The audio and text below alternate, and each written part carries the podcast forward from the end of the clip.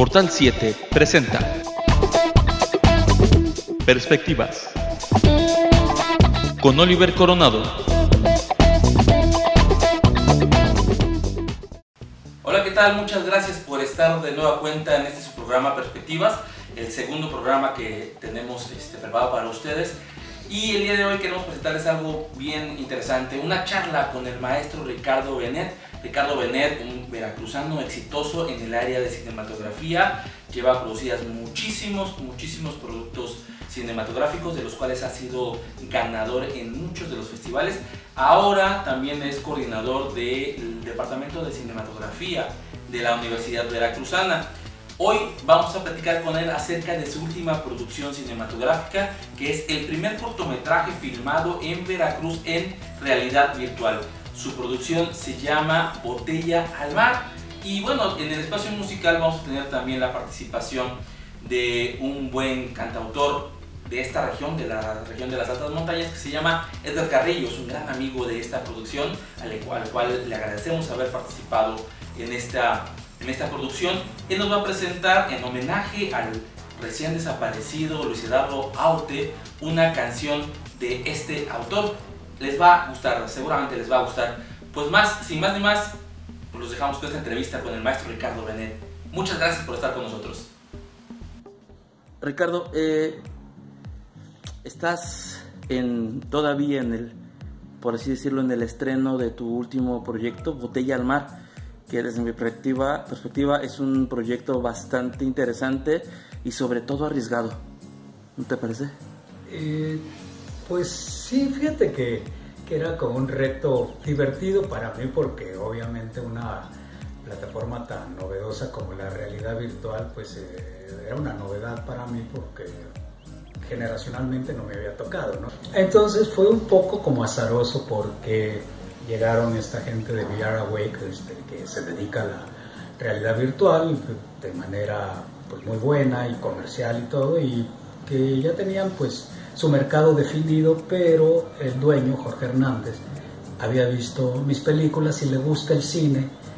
Entonces, en un festival donde ellos fueron invitados para mostrar alguna, algún corto que habían hecho medio vampírico, muy bien hecho, etcétera, muy ligado al videojuego, aunque era este, con actores reales y situaciones, eh, se acercó a mí y, me propuso pues que si hacíamos un proyecto, ¿no? este, que tenía yo toda la libertad creativa, y a mí se me ocurrió después de ver, que me pusieron los lentes y todo para ver lo que ellos hacían, y yo estaba maravillado ante la experiencia, que es muy inmersiva porque pues, estás, claro, estás adentro, ¿no?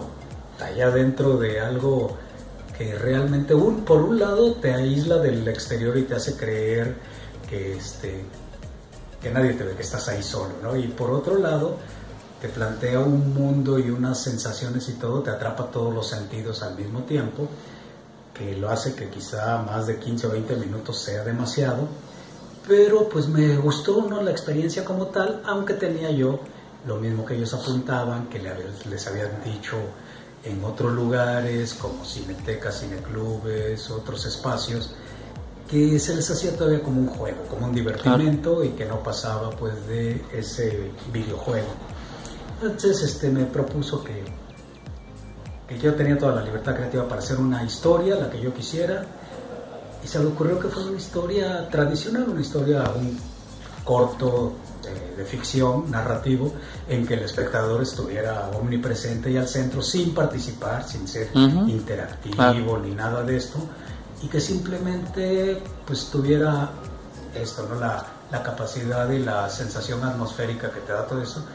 Para mí el reto obviamente era pensar, pero desde el guion, en cómo sucedían las acciones, las descripciones, los diálogos, porque tiene ciertas este, limitaciones ¿no? que no tienes en la cámara. Tú no puedes acercarte a algo, es un, finalmente con lo que capturas esto es un policámara, así un, una especie de esfera con 16, 18 cámaras. Estás captando todo lo que, pasa en el contexto. Capturando todo, ¿no? tú mismo como director no puedes estar cerca. Este... No, no, no. Tú como director cuando dices acción, corres y te avientas atrás de la banca del coche o que no sabes, o sales entre la multitud por ahí haciendo, haciéndote todo, ¿no? tiene, dijéramos, la, la ventaja de producción de que no necesitas en sentido estricto un fotógrafo, ni un asistente de fotografía, ni un poco un asistente de dirección tampoco. Es un poco peligroso, te vuelves también este, omnipotente, Es un poco como... sí, este, claro, se dejan de ver las otras visiones que participan en el entorno de cine. producción tradicional. Algo muy rico con esto es que, como no es tan intrusivo el, el, este, el elemento, la, el aparato, el es finalmente pequeño y sobre todo el que es el prototipo industrial es muy pequeño y lo montas en cualquier cosa y mucha gente creerá que estás capturando sonido o que es un este bebedero de agua o cualquier otra cosa, entonces se desatienden y pues es muy natural lo que sucede alrededor. Me pasó que en la Plaza de la Campana, en el puerto de Veracruz, donde fue todo el rodaje, porque hice, planteé una historia que sucediera en el puerto de Veracruz, entonces había una de las escenas que hacíamos en la Plaza de la Campana, que es un lugar amplio donde se baila danzón y donde tienes mesas ahí alrededor y uno de los diálogos iba a ser ahí. Y me servía mucho el tenerlo ahí, el que todo lo demás fuera como... Natural, como pasa. Natural, terminaba el danzón y yo ya tenía, yo la, les daba yo la clave que cuando terminaba y todos aplaudiendo, ellos comenzaban el diálogo, les fluía mucho, mucho mejor, ¿no? Y todos los que pasaban, incluso el mesero y todo, ni se enteraban, ¿no? La mayoría.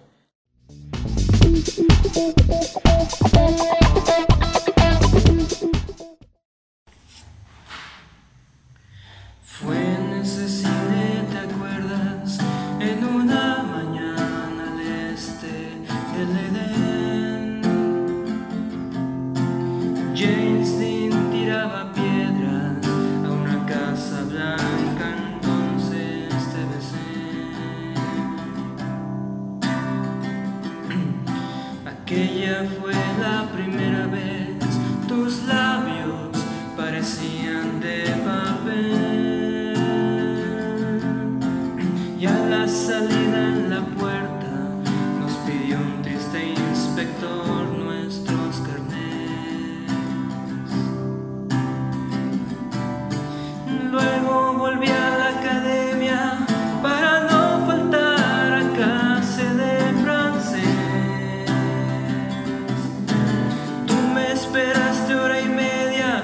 en esta misma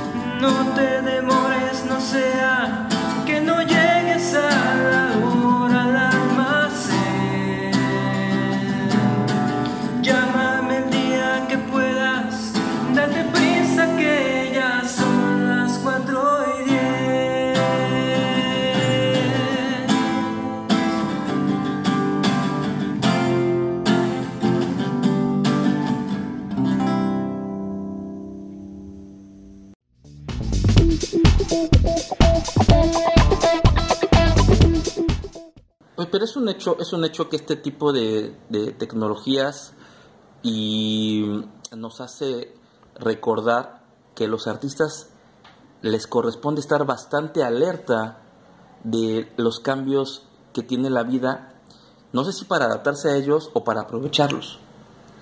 Sí, claro, porque un poco no lo que platicábamos con el maestro Arturo Ripstein, que en alguna charla y en su casa y todo, me decía un poco eso, ¿no? Que ahora el cine, pues es cualquier otra cosa. El genérico es cine, pero ya eh, es performance, open y happening, instalación urbana, intervención. Y hay muchas maneras de narrar historias y no sabes la salida que van a tener, si van a ser a una pantalla grande, si bien te va, a una pantalla más chica, a la televisión o a un dispositivo, móvil, ¿no? Entonces este, requieres de hacer todo tipo de producto, pero que finalmente la apuesta es la misma, ¿no? Es este, narrar y tratar de conmover, ¿no? Que esa es la, la apuesta inicial.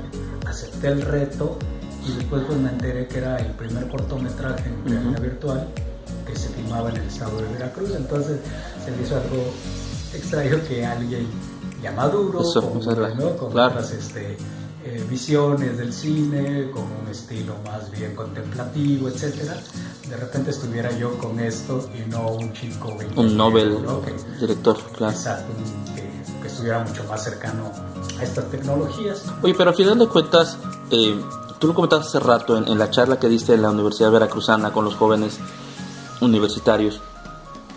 Lo importante también es arriesgarse, ¿no?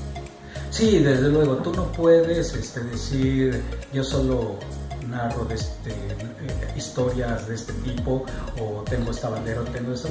Es válido para alguien que dice, no sé, yo no muevo la cámara y siempre es fija o yo no hago cosas que no sean cine para pantalla grande mm. para ver el cine. No lo sé, yo, yo sí, seguiré haciendo el cine tradicional que me encanta y todo.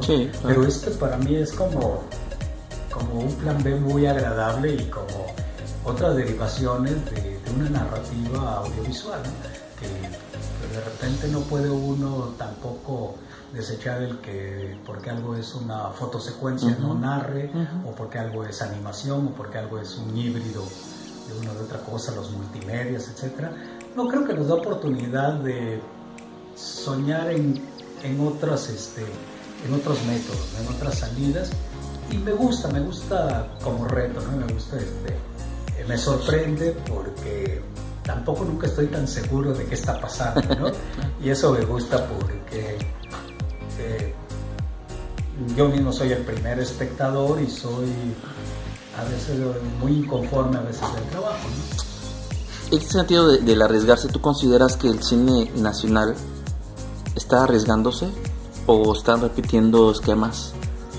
No, creo que hay de todo, creo que hay, yo siempre he creído visualizar por ahí tres niveles, ¿no? que son un cine ya globalizado, que se hace de manera industrial y que ya hay los tres, cuatro directores muy eh, prestigiados y triunfadores y todo, y que filman en Hollywood y en Europa y acá y allá, y que es un cine muy bien hecho, con grandes películas, pero este, eh, que es un cine más bien globalizado, ¿no? que es un cine con una factura impecable, que está muy bien pero después creo que hay otro, en el otro extremo está todo este cine que intenta en pocas semanas recuperar lo que invirtió y que hace ahora se llena de comedias románticas, muchos este, remakes, eh, muchas cosas que... Incluso los mismos actores. Los mismos actores o que ya es una fórmula y que parece que por ahí va a ir la, el asunto que lo tienen garantizado, pero ni aún ellos lo garantizan, uno puede ser un éxito y tres más no les pasa nada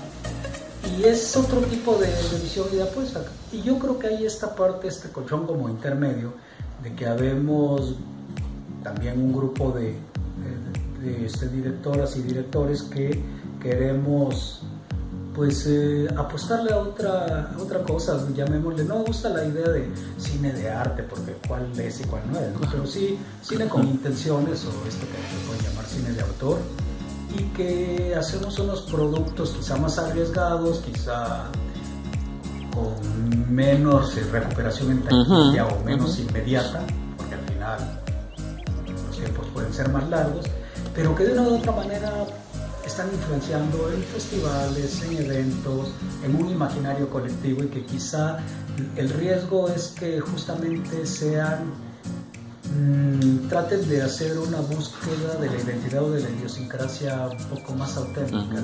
Eh, de, una, de un país bastante convulsionado por no querer modificar leyes, por tener leyes que no se aplican, que se trasciende eso a, a violencia diaria, normalizada, este, al cineasta, ¿qué le corresponde? Yo creo que le corresponde ser sí un reflejo de eso, pero yo no perdería nunca eh, la mirada del arte, ¿no? Que, que siempre es más profunda y no burda ni, este, ni inmediata. Eh, yo creo que se tiene que seguir apostando a un producto mucho más, sí muy profundo y todo, pero muy sutil. No, no puedes volverte tampoco ni nada el que seas la nota roja, ni el que seas la revista obvia de los descuartizados y, y, este, y la sangre corriendo. ¿no? Yo creo que se debe tener también, y no es por cuestiones siquiera de este, prejuicios ni nada, ni, sí, ni de pudores, de ética. ¿no? Yo creo que además el arte eh, tiene que ser así de sutil y tangencial para que realmente se quede no superficial, ¿no? que no sea epidérmico y que entre eh, al sentimiento, a la razón y a la víscera, ¿no? porque, porque si no se queda un poco eh, muy rozando el gore o el, y se vuelve también estadística. ¿no? Yo no creo que para ser cineasta mexicano tengas que llegar a un lugar y que te diga, a ver, eres mexicano violentamente, no, no, no asesino. ¿no? Claro. Este, no, yo creo que, que debemos al contrario, de ver qué nos corresponde y cómo darle la vuelta. Ya hay otros mecanismos que te pueden mostrar cualquier otra cosa, pero eh, si no te vuelves, así como había el cine uh -huh. panfletario político, uh -huh. te puedes volver también el de la pornomiseria o la facilidad de, que no aporto nada, pero sé que el tema va a vender. O sea, al, al final el cineasta le, le tocará generar una propuesta nueva, diferente al asunto de la violencia claro y con este con el tamiz y con este, eh, este finalmente los hechos y, la historia y todo lo que sucede y la realidad está eh, totalmente defragmentada y este, como artista tú lo que intentas es ser esta antena parabólica que agarra las señales que vienen en desorden de todos lados, que tú tratas de entender, acumular para lanzarlas en tu, en tu propuesta, ¿no? para que se entienda de la manera que tú comprendes el mundo y que puede ser el guiño de ojo para muchos otros. ¿no? Bien, Ricardo, pues muchas, muchas gracias. No, gracias a ustedes. Un gusto. Portal 7 presentó Perspectivas con Oliver Coronado.